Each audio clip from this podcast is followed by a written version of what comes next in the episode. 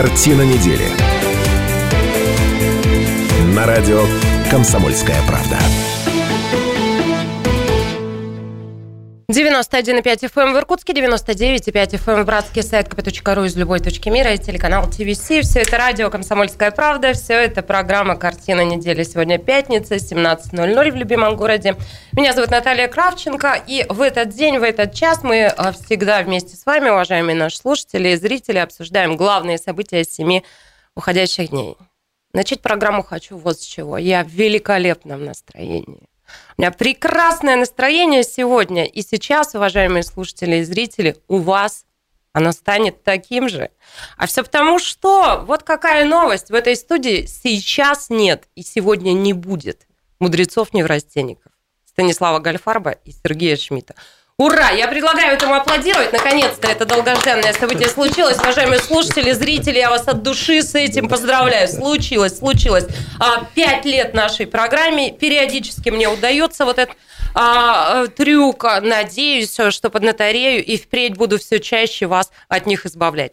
Ну и я всегда говорю, что я стараюсь а, наедине с ними не оставлять вас. Приглашаю в эту студию приличных людей тоже. Так вот сегодня я, друзья, разгулялась в полный рост. Сегодня здесь умнейшие, прекраснейшие люди. Итак, картину недели сегодня ведут председатель общественной палаты Иркутска Юрий Коренев. Здравствуйте. Добрый вечер. Руководитель юридической компании ВС Консалт, юрист без страха и упрека Алексей Черкашин. Здравствуйте. И вместе с нами маркетолог, политтехнолог Антон Баталин. Добрый вечер. Представляете, вот такая блестящая компания. Я вас от души с этим поздравляю. Мне кажется, ближайшие два часа будет интересно, зажигательно, весело. Предлагаю всем посмотреть нас э, в картинке, потому что помимо того, что это умнейшие люди, это еще и красивейшие мужчины. А на сайте kp.ru, на ютубе можно нас смотреть, да, на телеканале ТВС. Смотрите, смотрите и завидуйте мне, как я сама себе завидую. Ну что, друзья, приступим. Чего вы приуныли? Ну, порадуйтесь тоже. Вот я как-то так... Наташа, ну ты столько тут комплиментов уже. А, там, вы смутились да, просто да, да? Мы не смутились, мы порадовались. Нам что смущаться-то? Ну, ладно, я рада, что вы рады. Я думаю, рады наши слушатели и зрители. Кстати, телефон прямого эфира 208-005. Пожалуйста, присоединяйтесь. Пользуйтесь тем, что в этой студии нет, ну, вот этих людей, которые вам давным-давно порядком надоели. Итак, темы, которые мы хотим сегодня обсудить вместе с вами. Ну, тут, я думаю, все более чем очевидно. В картину недели мы всегда стараемся брать региональную повестку, но а на этой неделе произошло то, что во многом определит а, жизнь нашу с вами, жизнь всей страны на ближайшие годы. Поэтому от федеральной повестки сегодня тоже никуда не, не уйдем. Ну и так, послание президента Федеральному собранию, готов ли регион реализовать поручение. А вот новый поворот, отставка правительства страны, новый премьер. Кто вы, мистер Мишустин? Поправки в Конституцию в рабочую группу вошел Денис Мацуев. А, прямой диалог власти и граждан, как его налаживает в Рио губернатор Иркутской области Игорь Кобзев. Союз спасения, мэры спешат на помощь. Расскажу вам пару героических историй. Вот это люди живут в нашем регионе. А, и а, что еще обсудим? Аномальное тепло, друзья, январь в Иркутске бьет температурные рекорды. Меня это очень радует. Ну что, полетели? Уважаемый свой ведущий, какую-то обратную связь. Спасибо, Антон. С чего начинаем-то? Давай там. Ну, давайте начнем а, с а, события, которое мы, безусловно, ждали. В 16 раз Владимир Путин огласил послание Федеральному собранию прозвучало несколько ключевых, наверное, вот таких тем. Если уж совсем дробно не брать, то, наверное, можно в два блока это все вынести. Это социалка так называемая, ну, на подблоки можно разбить. И а, модернизация государственного устройства России. Там тоже много а, компонентов, много составных частей. Давайте, наверное, об этом, обо всем сейчас подробнее поговорим. Сейчас хочу спросить, какие у вас эмоции, впечатления от выступления руководителя государства сейчас мои коллеги а, делают вот такие заголовки, это послание называют революционным даже, ничего подобного, дескать, мы еще никогда от Владимира Путина не слышали. Какие эмоции у вас? Юрий Евгеньевич, давайте с, вам, с вас начнем. А, ну, Смотрите, Владимир... я предвкушаю, да. я предвкушаю. Но Владимир Владимирович, как известно, отличается своими вот непредсказуемыми ходами. Он, конечно, э, здесь ему нет равных, надо отдать должное, потому что те э, а, те назначения кадровые, вообще вот кардинальные какие-то изменения, он достает как волшебник. Там вот раз из кармана. Вот и, да, и никто не знал, никто вау. Все сказали вау. Ну, поэтому, ну, что, это главный, конечно, лейтмотив. Потому что сам текст этого послания, да, он, ну, просто, там, условно говоря, бледнеет перед э, э, вот этим посылом. Посыл какой? Давайте я так издалека немножко начну, там, совсем издалека. А, ну, смотрите, э, за время э, достаточно долгого управления Владимира Владимировича, как мне кажется, ему удалось сделать э, две такие большие и серьезные вещи. Первое – собрать государство. И второе э, – также собрать вооруженные силы Российской Федерации. Вот укрупненно, блоками. Чего ему не удалось? Ему не удалось сделать нормальную экономику в государстве. Но здесь можно сказать таким образом, что экономика была здесь просто подчинена тупо вот этим двум вещам. Ну, наверное, они базовые вещи, да, потому что государство без государства и без армии – это не государство. Но можно согласиться, что экономикой мы пожертвовали, а вот зато вот собрали страну и получили вооруженные силы.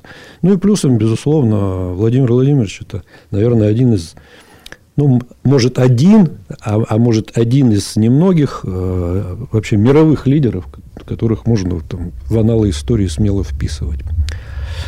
А, здесь возникает... Сейчас будет «но». Да? да.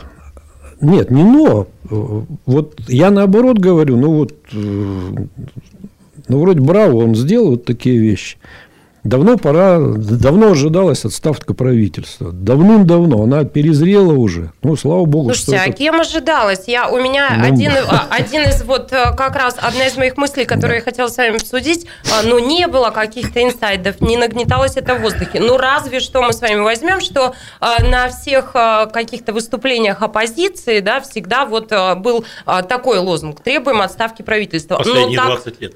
Ну, скажем, да, и это естественная вещь, согласись. А, ну, всякий раз это всегда так, и в любой, ну, наверное, Наташенька, стране. ну, оппозиция у нас Юрий носит похоже, абсолютно... вы знаете больше, чем все мы. Она... Расскажите да, нам. Ну, да я не знаю больше, чем мы. Я просто житель нашей страны, вот, который переживает за нее. Вот и все. Значит, э, у нас нет оппозиции. Это некая декорация, потому что, ну, по большому счету, там, ну, это вот дел, делание вида, что есть какая-то оппозиция. Ну, можно коммунистов приписать как-то к оппозициям. Ну, ну, пусть давайте так согласимся с этим. Поэтому то, что они говорят, это такая риторика. Но то, что государство не смогло сделать эффективной экономики, это, по-моему, видно, ясно каждому вот, вот, вот туда вон, на дорогу выйти и спросить. Вам каждый человек ответит. Но мы живем плохо, блин. Плохо живем. Почему? Потому что экономика не работает. Не, вы-то так всяк. Ну, слушайте, я-то, ладно, я-то более-менее, но бог с ним, мы же не про меня, мы, мы, же, мы, мы же про государство говорим. В государстве есть, конечно, не, там а, отдельная группа лиц, не про меня, конечно, в, в, Москве, в Москве в основном сосредоточены. Там Какая-то вот общая эмоция. Что вы почувствовали, прослушав все это? У меня появилась надежда. Надежда? Да, безусловно. Потому что это без надежды неинтересно жить. Надежда появилась на то, что все-таки у нас придет осмысленное правительство, которое займется не вот такими глобальными вещами, а экономикой, предметной, созданием инвестиционного климата. А где оно все-таки витало-то про отставку? Вы говорите, как-то оно витало, все ожидали. Кто ожидал? Алексей, ты ожидал? Ничего Антон, особо, ты ожидал? Особенно я ожидал, да. да? Это, это реально витало, конечно. Это Где, расскажи Возникало. Я обалдела совершенно, честно. У политологов. У тех, ну, даже если оно Сергей витало... Федорович не, не говорил, нет? Даже если оно витало, оно витало совершенно в другом виде. А в виде замены одного премьера на другого, замены одного правительства на другого. Персоны бы поменялись, структура осталась бы та же. Я согласен с предыдущим оратором о том, что Владимир Владимирович, как всегда, удивил вообще всех очень серьезным образом. Но и э, если вот говорить, что по аналогии там есть, э, сказали, что 16 раз огласил, так сказать, послание да, да. Федеральному собранию, если провести аналогию со спортом, да, то до Владимира Владимировича, я думаю, в нашей стране, ну, наверное, вряд ли кто-то когда-нибудь дотянется с таким рекордом. И именно исходя из этого, э, он сегодня поменял структуру, э, целью которого, ну, это не моя мысль, но я с ней согласен, о том, что нельзя всю ту полноту власти, которую он сконцентрировал у себя, сегодня отдать кому-то там да, второго Владимира Владимировича быть не должно.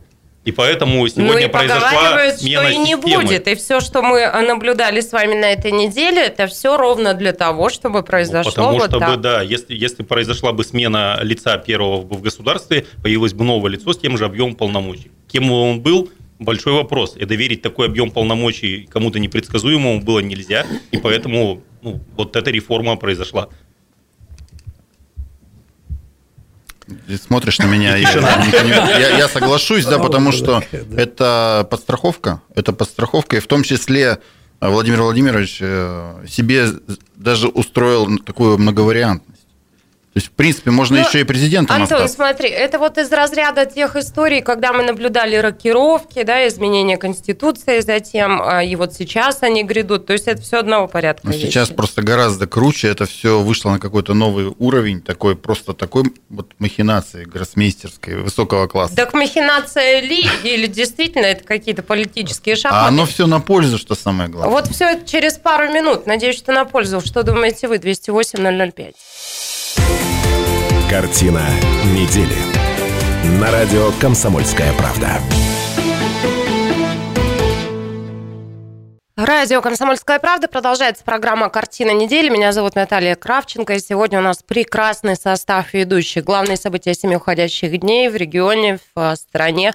Сегодня обсуждают председатель Общественной палаты Иркутска Юрий Коренев вечер. Руководитель юридической компании ВС Консалт Алексей Черкашин. Еще раз здравствуйте. Маркетолог, политтехнолог Антон Баталин. И добрый вечер. Ну, на данном этапе вот мы э, на какой стадии, да, мы обсуждаем послание президента Федеральному собранию, обсуждаем а, какие-то основные тезисы, которые прозвучали, которые предстоит а, воплотить, готов ли регион реализовать эти поручения. Об этом местные чиновники тоже уже заявили довольно бодро. Причем, ну, а, я изумлена. То есть, ну, наверное, это правильно, но кажется, что вот э, в социальных сетях, в общем пространстве э, наши депутаты ли, члены ли правительства, вот они прям сидят уже с какими-то, мне кажется, написанными текстами, болванками. Вот политехнолог нам э, скажет, как это происходит, да, и тут же это все закидывается. Только гарант произносит какую-то фразу, тут же мы уже видим реакцию вот местных, в том числе чиновников на это. Ну, давайте продолжим, давайте еще немного поговорим про послание, потом мы обсудим обсудим отставку правительства, потом мы обсудим нового премьера. Вот обо всем этом будем говорить. 208-005. Присоединяйтесь.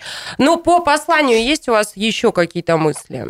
Давайте, наверное, перейдем. А, я предлагаю подробно не останавливаться на большом демографическом блоке, да, который был обозначен. Я думаю, за эти пару дней уже а, все смогли это все подробно изучить, но мне чрезвычайно любопытен вот второй блок, тоже, ну, условно, я на два поделила. Это модернизация государственного устройства. Масса здесь нововведений нас ожидает. Вот что все это по факту означает? Юридическое сообщество бурлит, конечно, по расскажи, этому поводу, как, расскажи. как собираются по щелчку, так сказать, пальцев э, поменять основной закон страны, как все с готовностью на это откликнулись, и что опять в очередной раз, значит, здесь какие-то, ну, естественно, каждый видит за, э, многие видят за этим шагом некие, так сказать, инсинуации, что все это не во благо, да, то есть а на пользу абсолютно конкретному человеку, насколько они правы, покажет время, но э, юридическое это сообщество возмущает именно вот эта сама легкость да, к возможности изменения Конституции. И Алексей, ну вот, э, Коля, ты опередил уже чуть меня, мы подробнее хотели позже об этом поговорить, но давайте поговорим а, действительно о том, что это все предстоит, а, всероссийское голосование, затем последует правкам в Конституции, которые предложил президент. А, но Иркутск активно обсуждает вот а, что. Денис Мацуев войдет в рабочую группу по разработке поправок для Конституции.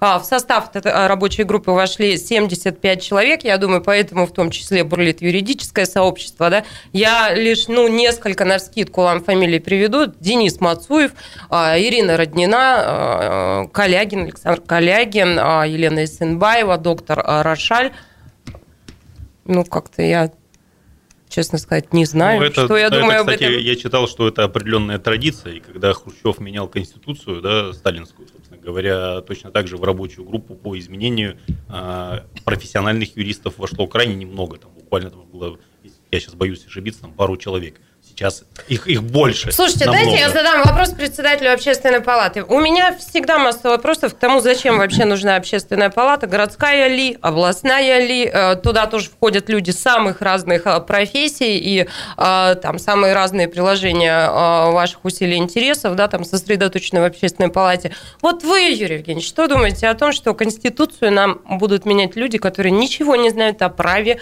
о Конституции, о главном государственном законе? Ну, председатель общественной палаты ну, микрофон. Ну, да, э, мне кажется, здесь э, ничего такого сверхъестественного, в общем-то, нет. У нас есть определенная традиция так называемых общественных слушаний, да, или э, неких референдумов. В каждом государстве есть разные системы вот, взаимодействия государства с обществом. Это одна из форм взаимодействия государства с обществом. Общественное широкое обсуждение. Другой вопрос – Насколько оно эффективно, ну, это вот здесь можно рассуждать. Но э, если мы садим одних чиновников, да, и условно говоря, узких экспертов. Да? Ну, юристов он типа Черкашина. Ну, юристов, безусловно, а как без них? Без них нельзя. Да? То получается, в моем понимании, достаточно такой технократичный документ. А с этим технократичным документом, в общем, жить-то всем – Поэтому я ничего страшного в этом не вижу. Ну, пусть будет. С другой стороны, все равно мы же понимаем, что а, все это будет готовить достаточно узкий круг лиц. Ничего там сверхъестественного нет в этой Конституции, понимаете? Там буквально несколько фраз.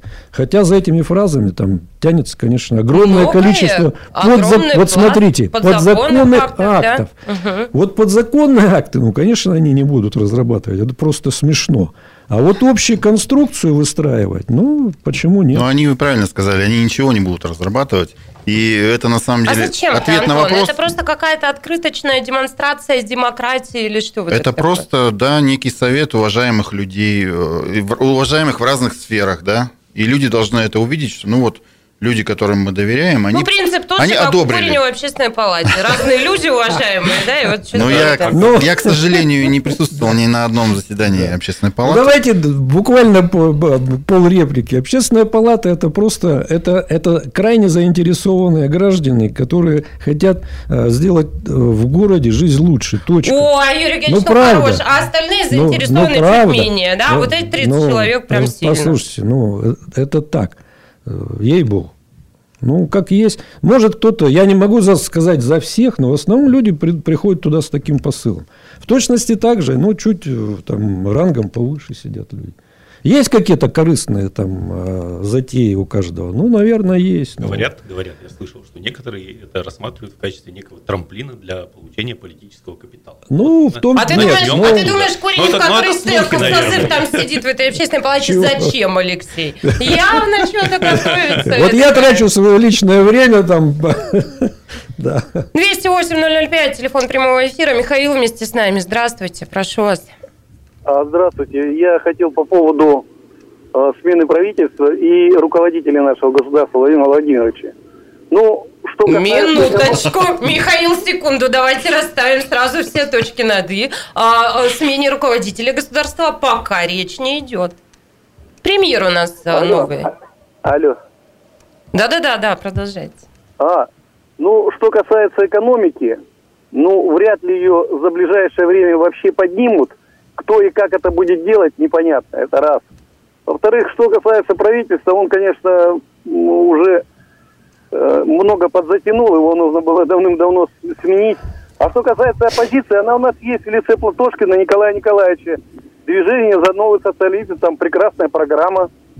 Сейчас его везде поддерживают во всей, так сказать, нашей необъятной родине, поэтому э, Юрий Евгеньевич немножко, наверное, не прав. Это будет оппозиция сильнейшая. Платошкин. А простите, можете уточнить? А я даже и не слышал. Это ди- дипломат, доктор исторических наук. Он работал Юрий в Евгеньевич, просто кроме профессора Гальфарба есть еще доктора исторических наук в нашей стране. Нет, я не сомневаюсь, их много очень, но, но видимо, где-то я что-то там проспал. Но Михаил настаивает на том, что оппозиция есть крепко сильна, да? О, я знаю его, да, есть такой действительно довольно толковый но есть несколько таких личностей, Михаил, да, спасибо но большое. Это не 208-005 полетели. Слушайте, умных людей у нас куча огромная в нашей стране. Но другое дело назвать их оппозицией. Ну, ну да, что-то как-то рука, не, рука, рука не поднимается. Но он просто. действительно такой потенциальный кандидат на должность президента, ну, на, именно на, на должность кандидата. То есть, кандидатов, скорее, да? скорее всего, поучаствуют в гонке. Ну, давайте мы еще чуть подробнее пройдем по поправкам, о которых говорил руководитель государства. Итак, закрепить, я прям вот э, пунктиром очень коротко, вы разовьете, если захотите. Закрепить приоритет Конституции в правовом пространстве России, но это поправка ли? Как-то это странно звучит. Это не поправка. Это не поправка. Имеется в виду о том, что на сегодняшний день Конституция, я вот говорю от, от лица профессиональной среды, Конституция – это совсем вот не такой документ, на который, а, например, как ссылаются, ну, для того, чтобы для широкого круга, а, в американских фильмах про адвокатов, когда они кричат там «шестая поправка», и все говорят «а, да, действительно, все, вопрос снимается, вы свободны, идите, до свидания, извините». То есть у нас ссылка в суде на Конституцию а, чаще всего воспринимается, ну, понятно, вам больше сказать нечего, вы тут кто-то вспомнили еще и про Конституцию. То есть это не актуально совершенно. Никто не исходит э, в правовой мысли из вот этих вот посылов, кроме ученых. Слушай, Алексей, а чего такой вой стоит? Вот как раз ты про Америку говоришь, там говорят, там, там 300 лет американской конституции, да, чуть, чуть меньше. А у нас вот поправок только за последние годы столько, сколько за всю историю не, не вносилось в ту. Хорошо это, плохо, что это? Ну, у нас огромное, у нас огромный потенциал у нашего законодательного, так сказать, органа. Э, принимаемое количество законов мы ну, рекордсмены, конечно. Я не могу трактовать твою ухмылку. Что это? Скепсис, а, осуждение, что это? Как?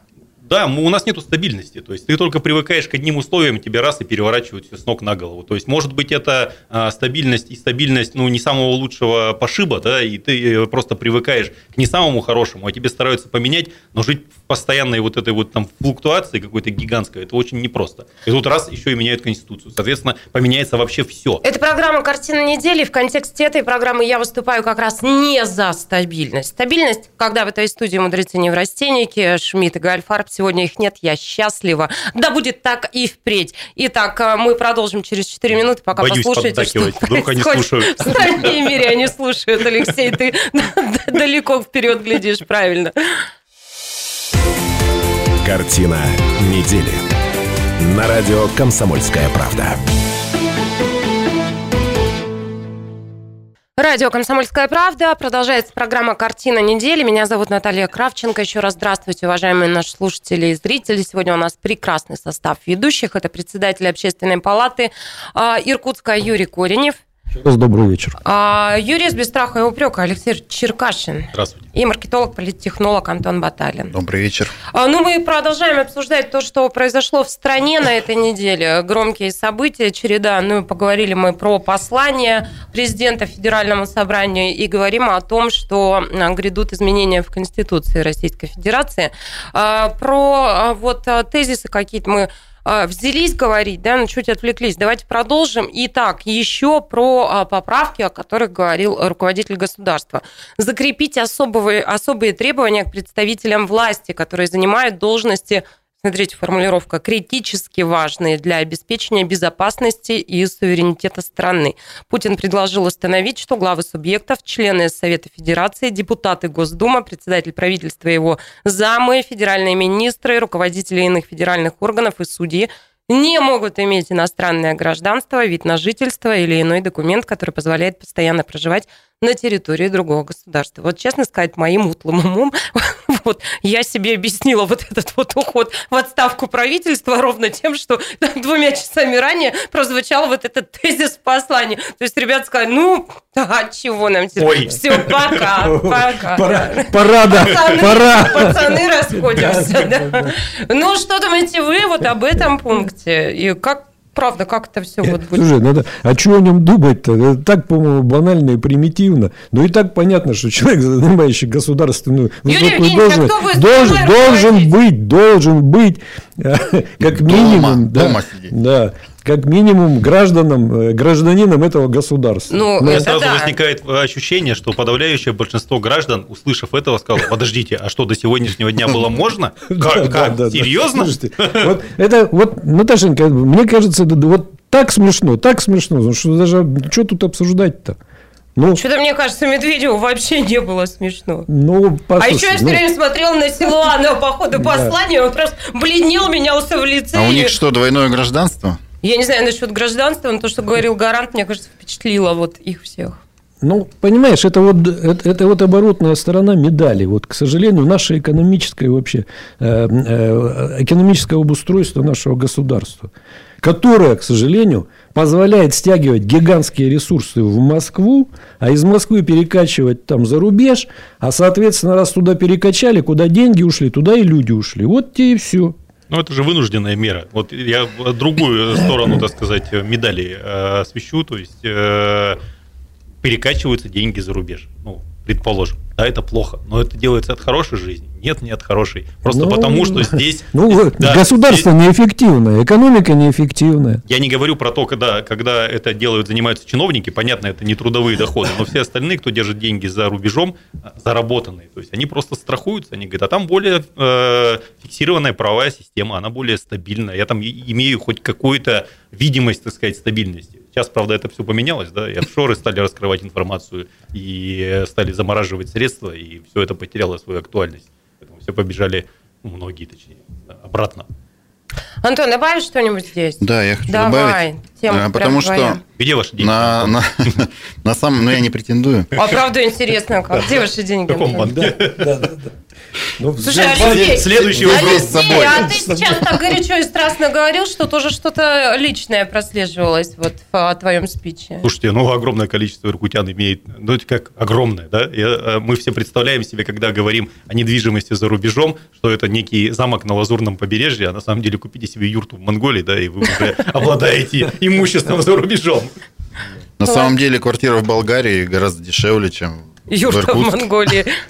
Я бы что хотел сказать, что на самом деле для многих... Так, э... подождите. Сейчас, мне кажется, про Баталина мы кое-что узнали. Так он же пропустил, пропустил предыдущий вопрос, он не ответил на него. Да, да я пытаюсь ответить на вопрос. Антон, ты помнишь, что мы с тобой 20 лет дружим? Помню. А ну на Черном море, там, в Болгарии, вот э, там, там прекрасно. Там у нас ничего не было.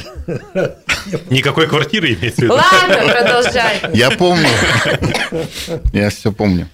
А, на самом деле есть э, распространенное мнение, и оно, скорее всего, правильное, да, что вся эта история с поправками в Конституцию, понятно, что имеет одну единственную цель, да, это вот транзит власти или удержание власти в определенных руках. Видимо, так это есть. Но и вот эти вот э, другие вещи, это все-таки какие-то сопутствующие, да, они декорационные. А надо было э, людям дать какого-то популизма. И это совершенно нормально, ничего такого страшного и криминального здесь нет. То есть вещи достаточно... Буквально вот в предыдущей программе мы обсуждали, что любой политик, он априори так или иначе популист. Ну, да. составная. Ну, то есть надо было что-то дать такое, на что люди скажут «да, да, да», будут хлопать. И, а потом уже э, то, в общем-то, целевое действие. Да? Мы, расскажем, да? мы расскажем им про демографический блок, а все остальное мы расскажем чуть позже. Вот понимаете, да. Э, ну, вот да. можно я сейчас тут э, ну, про простую, я еще раз про простые вещи. Ну, понимаете, вот э, некая банальность, да, а банально, что важный э, значит, государев человек должен быть гражданином только своей родины, да, выдается за какую-то такую сверхинновацию. Ну, ну о чем говорить, понимаете? Ну просто вот не о чем, правда. Но зато ну, людям смешно. приятно. Это людям патри... приятно. патриотизм, это я, укрепление вот, государственности. Вот здесь я согласен, да. Вот мы продекларировали, что, о, блин, они должны быть наши. Ну, здорово, пусть будут. Ну вот, а на самом деле, вот э, возьмем опыт китайцев, да? Они вот буквально в позапрошлом году просто взяли и отменили вот эту норму в Конституции, да? То есть они же тоже взяли и отменили просто эту норму, что президентом может, можно быть не больше двух сроков. И, и все. То есть они просто собрали свой этот совет депутатов, у них это около трех тысяч человек, и там было что-то, ну, типа 2-3 человека против и воздержались, Нет, и остальные проголосовали за то, чтобы убрать эту норму, и все. И на самом деле... На самом деле проще было бы, наверное, вот так же сделать у нас. Но, видимо, есть какое-то сомнение, да, что все-таки не пройдет. У нас это возможно делать. И пошел такой очень сложный. Традиционный, традиционно ровным и немножко безразличным отношением широкого круга людей к подобным вещам. Потому что смотришь а, ну, какие-то вещи на Западе, кто-то из политиков там знаете ли, там, каком-то там харасменте только начал быть подозреваемым, да, и, соответственно, сразу же какие-то общественные организации, студенты скандируют под, э, так сказать, местным там органам, все требуют отставки, широкая общественная реакция на это.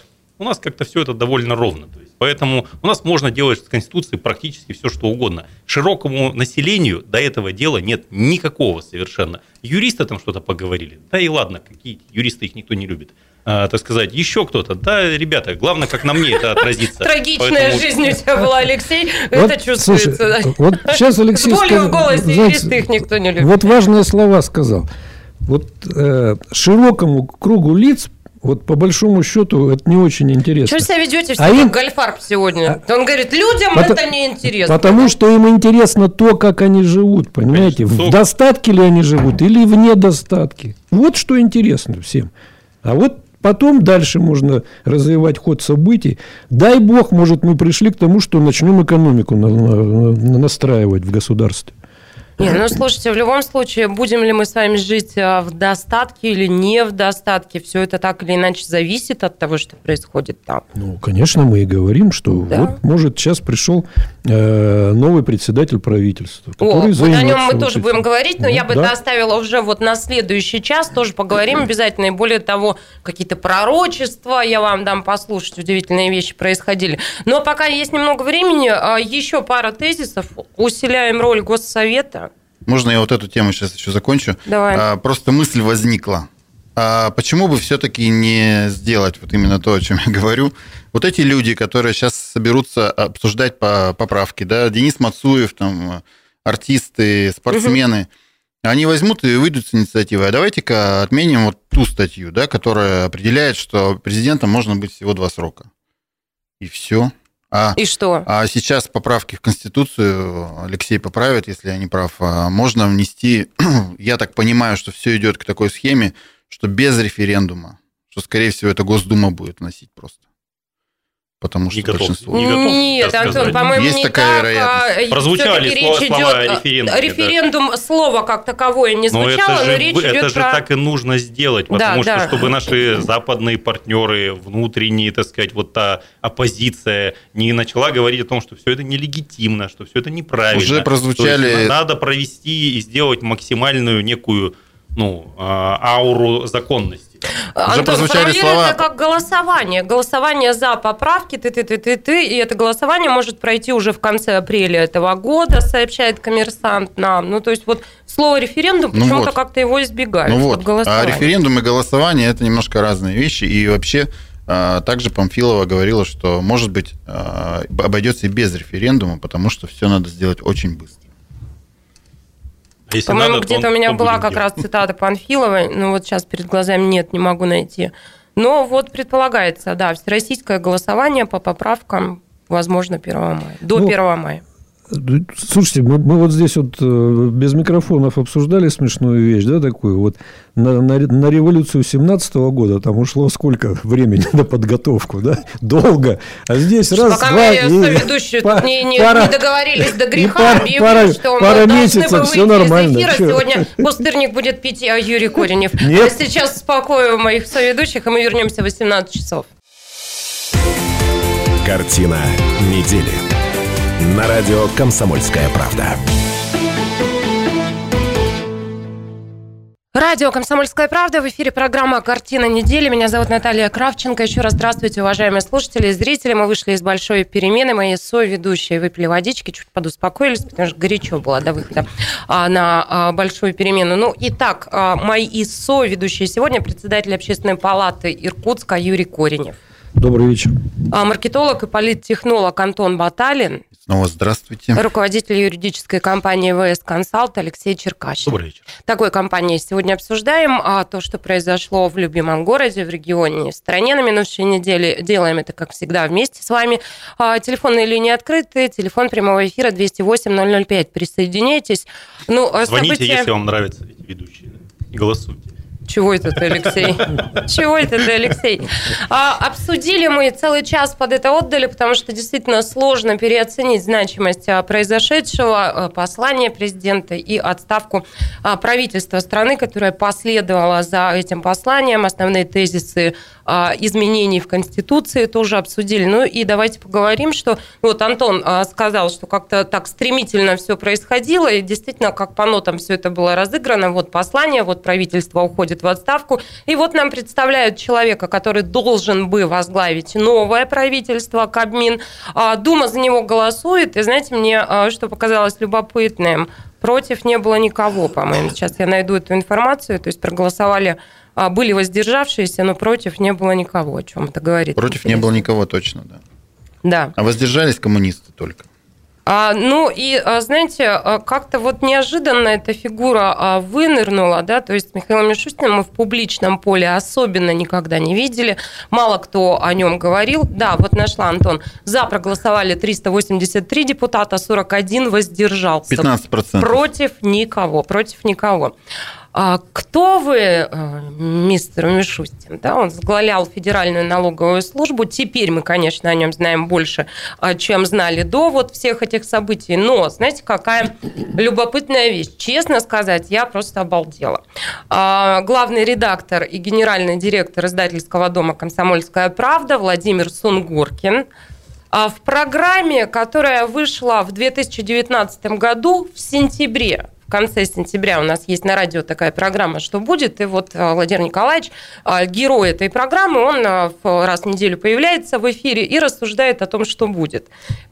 Еще раз, 27 сентября 2019 года. Давайте послушаем фрагмент этой программы. В эфире Владимир Сунгоркин. А у нас очень сильная налоговая служба в стране создана. Руководитель ее, господин Мишустин, это один из выдающихся управленцев, который, ну, на мой взгляд, ему бы возглавить правительство с его энергией, страстью, грамотностью и умениями, и было бы все нормально. А куда же вот Медведева этого... деть? Так подождите, про Медведева. Это не, не моя задача. Так вот, этого одного из сильнейших таких бульдозеров, значит, нашей, нашего управленческого сословия, его взяли и поставили, я думаю, тоже неспроста, на то, чтобы он налоги собирал. И он их собрал. И в итоге, вот когда, знаете, регулярно, э, он собрал огромные налоги, он научился собирать налоги. Раньше был такой лозунг, ну, не лозунг, а такое как бы присловие успокаивающее – жесткость наших законов э, так сказать, э, микшируется эм, или компенсируется их неисполнением. Нифига подобного. Законы придумали жесточайшие, в том числе налоговые, и никакого неисполнения нету. Так вот, этот Мишустин, глубоко уважаемый глава налоговой службы, он научился собирать налоги. Отсюда вот эти, кстати, постоянные такие тезисы в последнее время, мы их слышим чуть ли не каждую неделю, что в стране растет зарплата. Все так, ой, а где, у кого? Вот бы нам туда тоже. Так она, э, она по бумагам растет, потому что благодаря неутомимой деятельности налоговой службы во главе с Мишустиным люди из, тен, из тени вынуждены выходить, потому что там мощнейшие штрафы, мощнейшие проверки, мощнейшие удары наносятся, и они начинают легализовывать свою зарплату. Ну, я напомню, 27 сентября 2019 года фрагмент программы «Что будет» на радио «Комсомольская правда» в кресле главного героя Владимир Сунгоркин. А, я, честно сказать, вот подобалдела.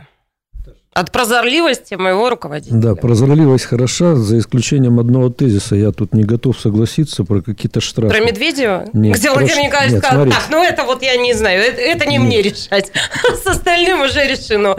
Нет, вот когда он говорит, что люди из тени вышли из-за того, что там есть штрафы, ну, мне кажется, он просто заблуждается.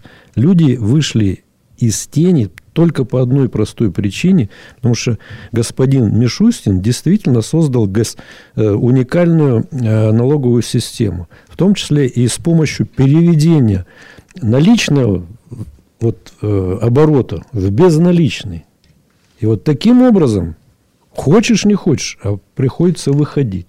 А как ты только перешел на безналичное обращение, значит, ты все попал под налогообложение. Кто не хотел вот, перейти на безналичное, вот, вот и все. заставили перейти Понимаете? на безналичное.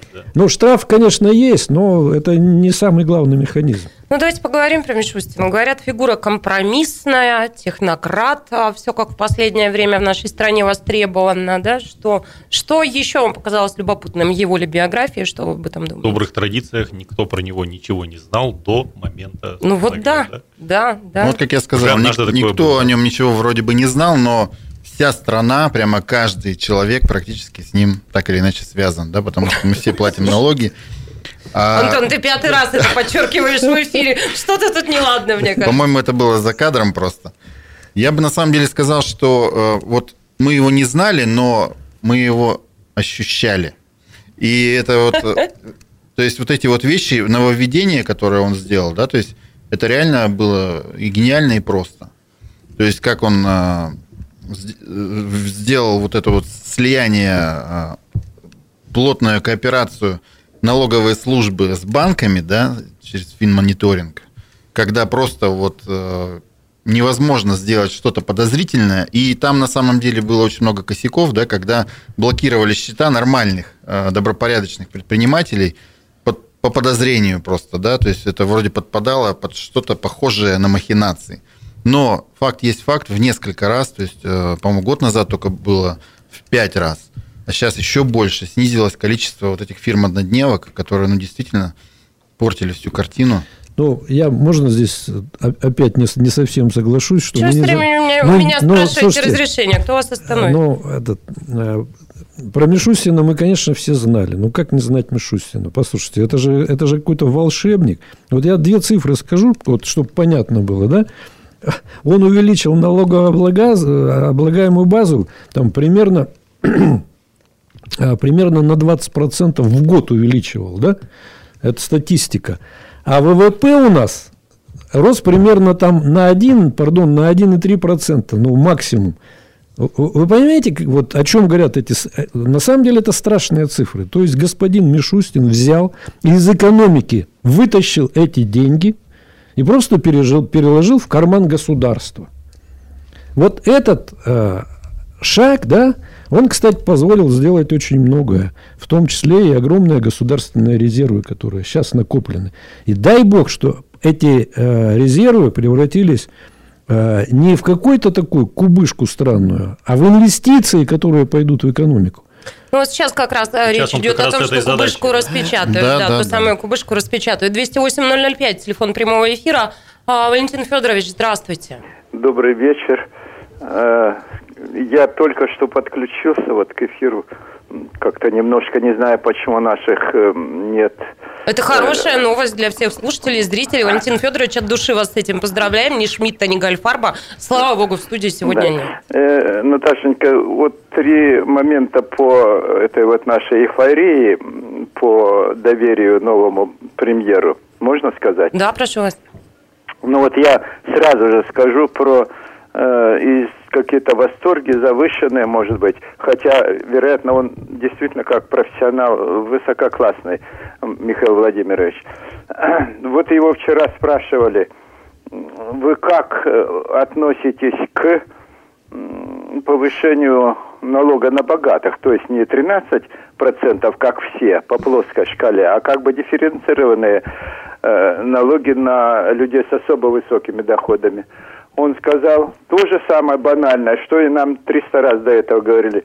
Так если мы их обложим налогами, они вообще перестанут платить.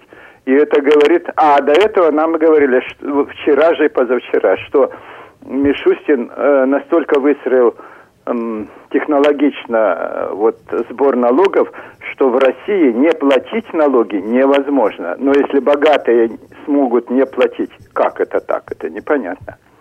Ну, это раз. Теперь второе, что ну, меня удивляет... такое отловили вы противоречие, да? Да.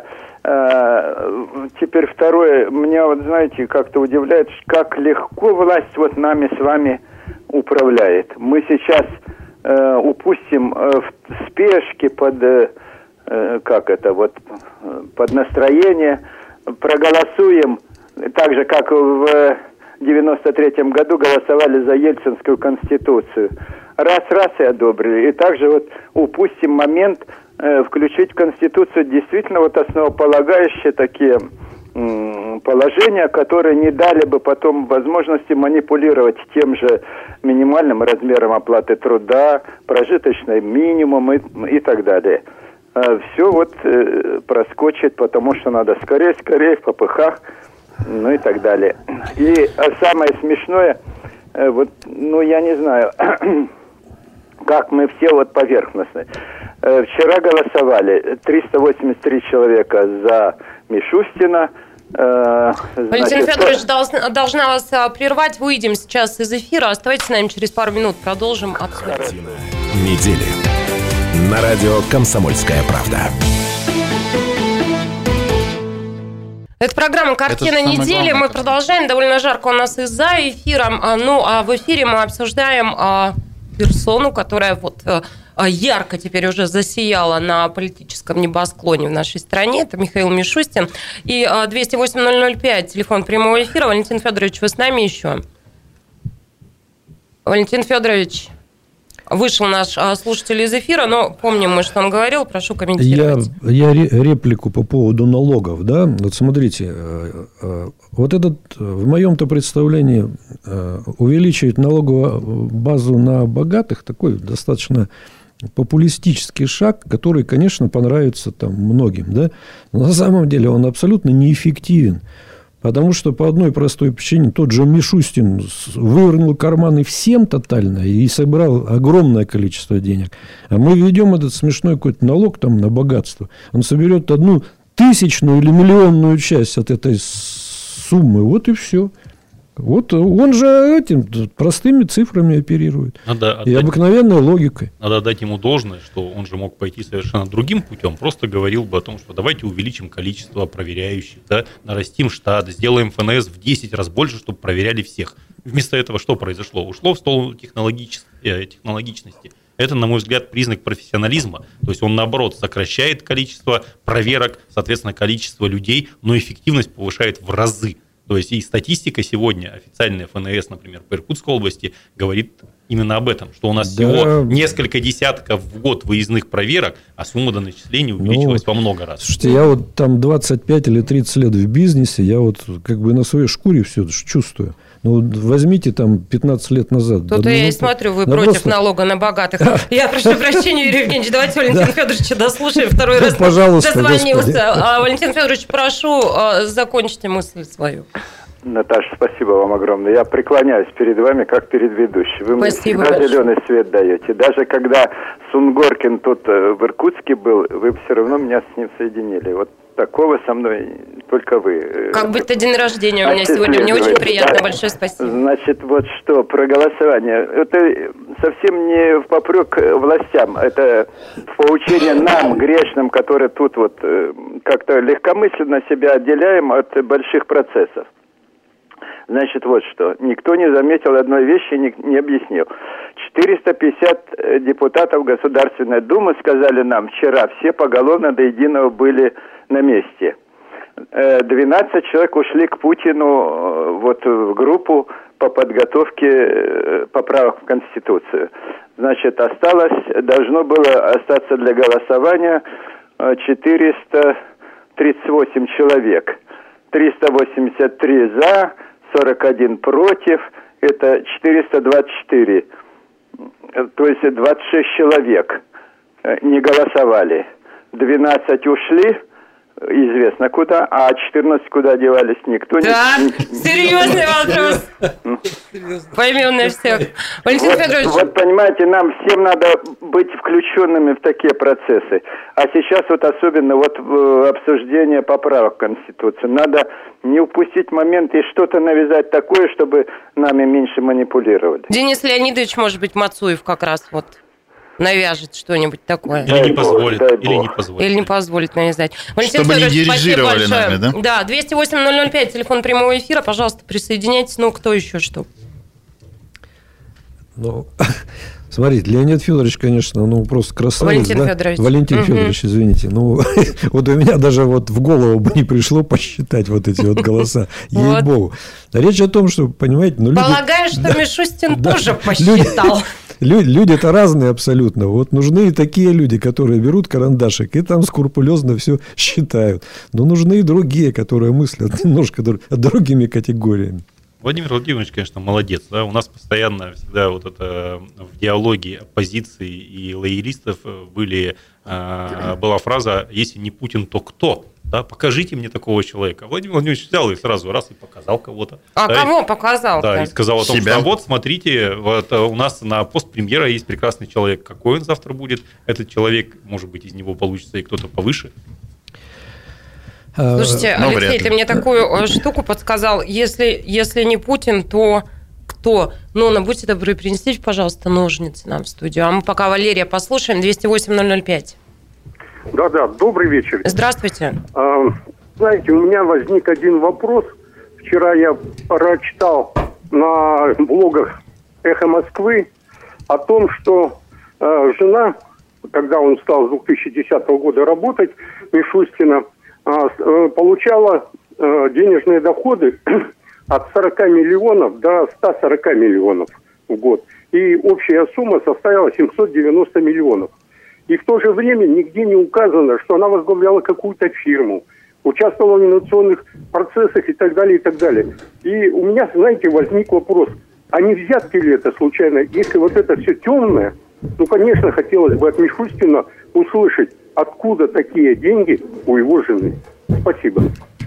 Вот наши слушатели, спасибо вам, Валерий, да, вот ни, ни одна мышь там мимо не проскочит. Депутатов посчитаем, деньги у жены Мишустина посчитаем. Но на самом деле соглашусь с Валерием, была информация в открытых источниках о том, что действительно а, вот и суммы эти оглашались. А, не знаю, было ли какое-то Уважаемые друзья, это, это, российская, это российская такая практика, российская история. Но возьмите жену любого чиновника там с, с хорошей должностью и увидите, что она крайне состоятельный человек. Но чего чего тут удивляться-то? Ну, Умеют чиновники подбирать выбирать себе жен. Жен, да, надо, да. надо, да, уметь жен выбирать. Вот и все, весь рецепт. Ну, вопрос был к Михаилу Владимировичу, он, к сожалению, сегодня не пришел в студию, поэтому мы ответить не Чуть сможем. Позже. Откуда? Чуть позже.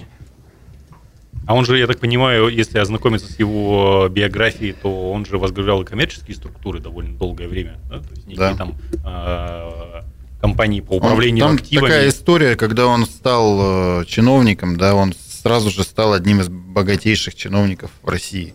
Но не, не потому, что он в первый же день взял супервзятку, уж это же очевидно, да, он заработал эти деньги, наверное. Подъемные выдали.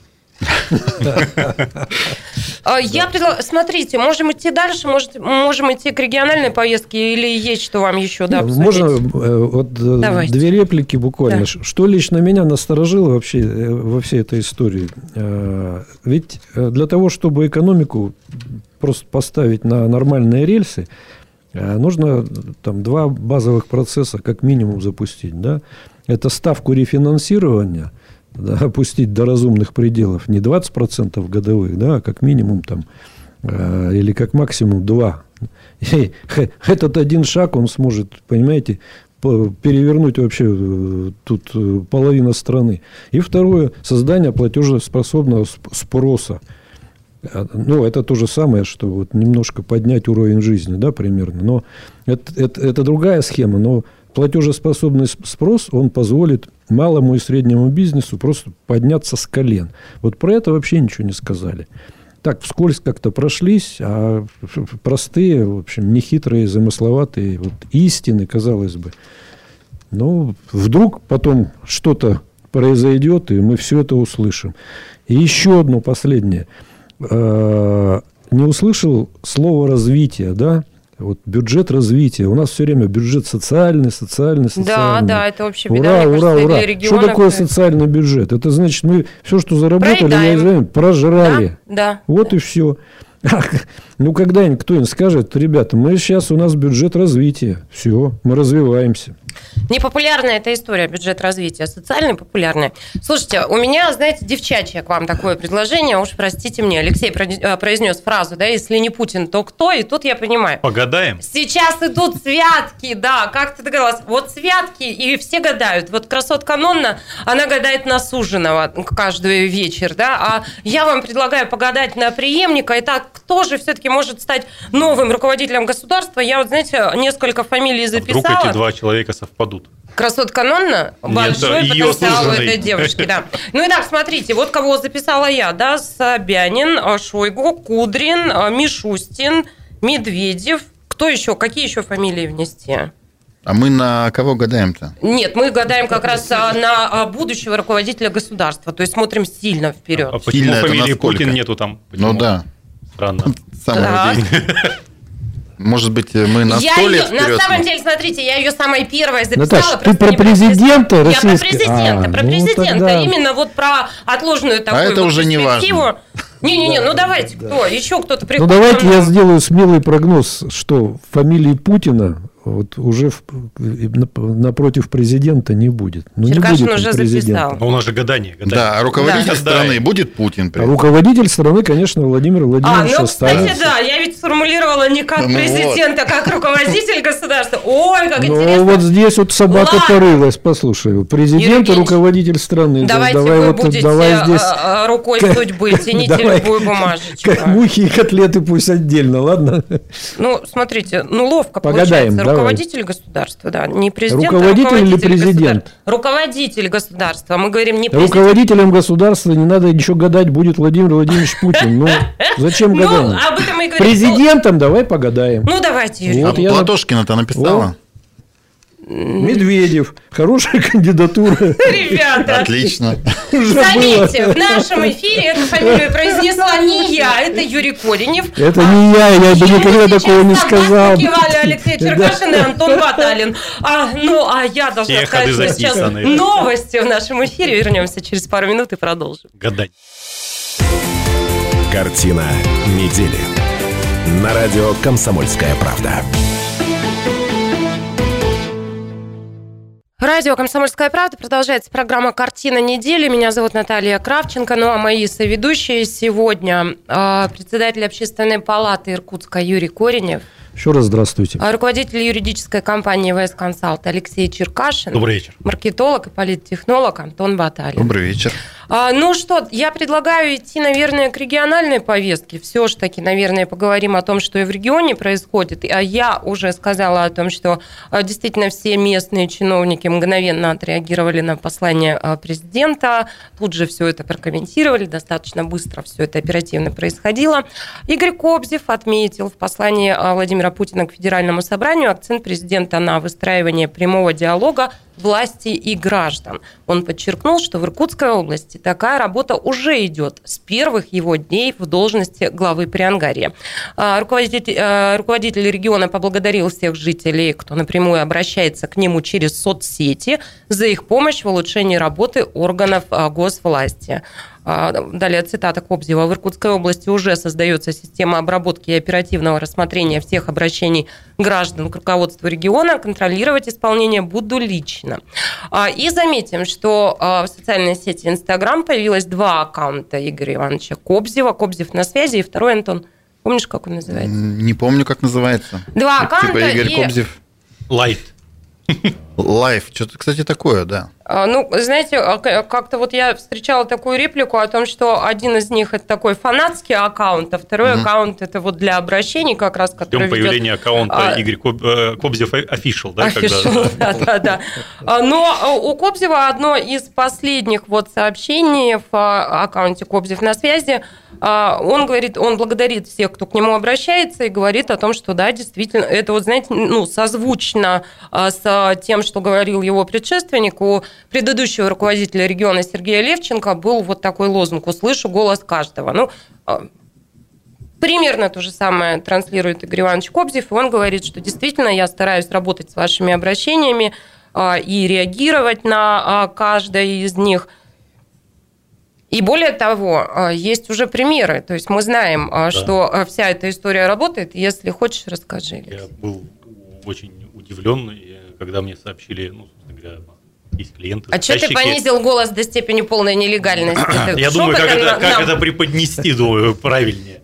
Собственно говоря, когда э, на застройщика нажаловался один из дольщиков, он сделал это просто в Инстаграме, написал губернатору, и э, это не, э, ответ не заставил себя долго ждать, этому придали статус официального обращения, тут же спустили по инстанциям, там везде все зарегистрировали, начали, отрабат, начали отрабатывать стройнадзор, прокуратура там, и прочие компетентные органы в Инстаграме. Ну, то есть, расскажи кому такое там пять лет назад, все бы сказали, да ну, это просто невозможно. Слушайте, мы, мы привыкли к долгому хождению да? бумаг, официальным заявлениям, но сегодня вот реалии таковы, когда можно в а, директ в Инстаграме написать а, а, руководителю региона, и за этим, как мы теперь знаем, есть примеры, что-то последует. Ну вот Кобзик говорит, объем поступивших обращений колоссальный, раздавать пустые обещания или делать формальные отписки не намерен, поэтому будем находить способы общаться больше. В связи с этим дал поручение создать новую систему обработки и оперативного рассмотрения ваших обращений. Контролировать исполнение буду лично. Благодарю также и тех из вас, кто стремится со мной подружиться или вступить в частную переписку.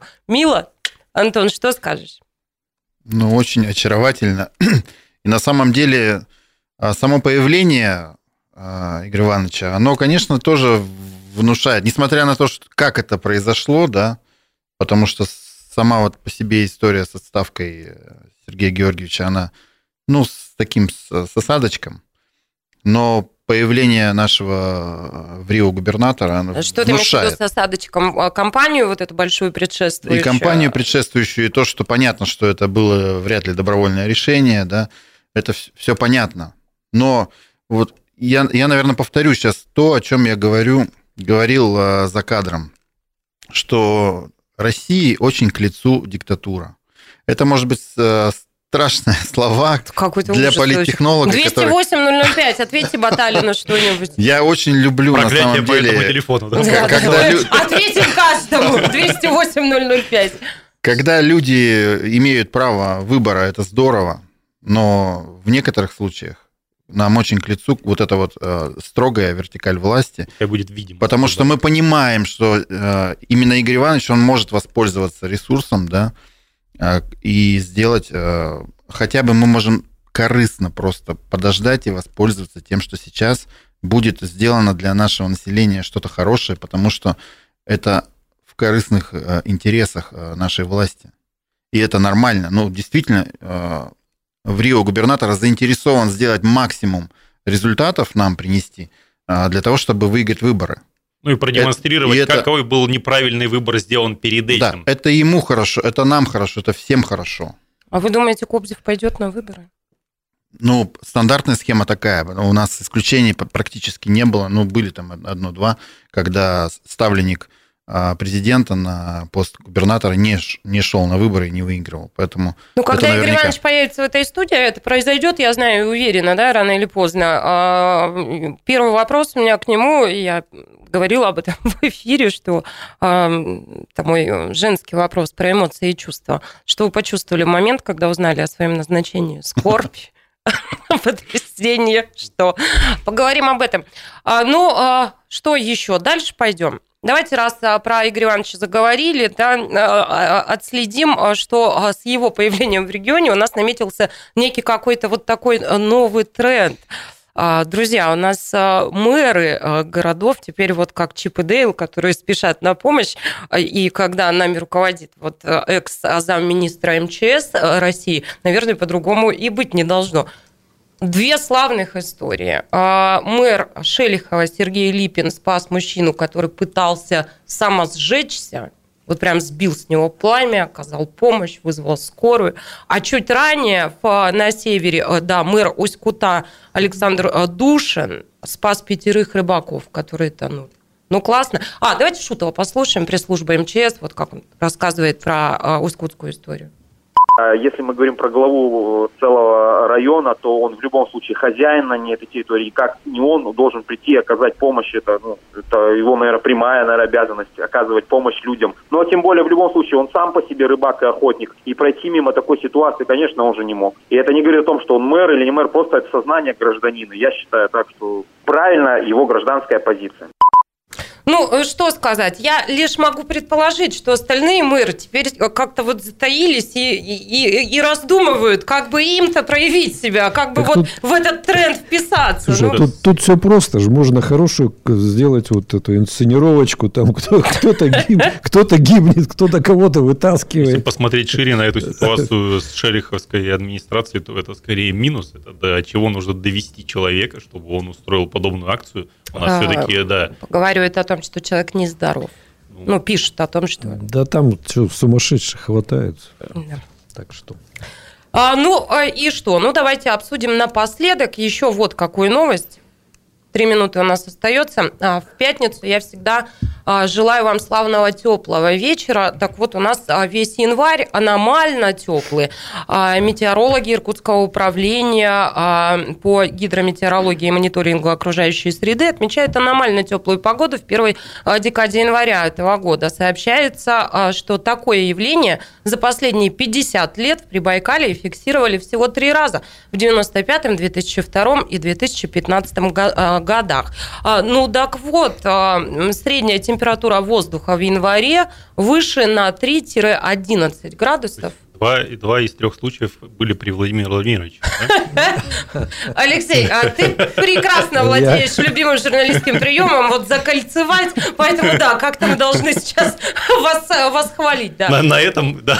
Вот, я, я могу, знаете, что, сказать интересную такую штуку. Вот, вот вообще погода очень хорошо влияет на, на выручку предприятий чем лучше погода, тем выше выручка на предприятии. А Почему? Чем, ну, в вашем случае общепит. Чем морознее, тем больше у вас должна быть выручка. Но у меня есть еще... Все сидят у вас и Нет, чай у меня есть еще там на, э, на, на Байкале гостиница. Вот люди туда с удовольствием едут. И проводят воздух. На, на и проводят на свежем воздухе. Сколько много да. узнал. По-моему, один Черкашин не, не выдал своих тайн, да? А, не, ну он летит у нас в отпуск с профессором. Как не, ну, у, у Юрия Евгеньевича на самом деле есть то, что он говорит. Так, Антон, ну не надо вот так неуклюже отползать сейчас. Уже все о себе все рассказали. Говорят, среднегодовая температура все равно остается стабильной, поэтому, скорее всего, за таким потеплением придет некая компенсация в обратную сторону. Ну и впереди подождем. крещение, и ну, говорят, что должны бы быть по народным приметам и крещенские морозы. Да, морозное, морозное лето. Но они у нас не тоже не очень получается, разные. Не получается там мороз, слава богу. Наоборот, будет вот купание такое массовое. И, и... Вы увлекаетесь? Я, ну да, но не у меня своеобразное купание. Едем в вашу гостиницу? Можно в гостиницу. Все, друзья, больше мне добавить нечего. Мы с с Коренем уезжаем в гостиницу, да, там мы встретим ну, крещение. Все, сворачиваемся тогда. Сворачиваемся, все. На этом надо поставить точку. Уважаемые наши слушатели и зрители, благодарю э, вас. Э, благодарю моих соведущих. Это Юрий Коренев, Алексей Черкашин и Антон Баталин. Спасибо вам. Ну и всем славного, теплого вечера пятницы и хороших выходных. До свидания. Картина недели. На радио «Комсомольская правда».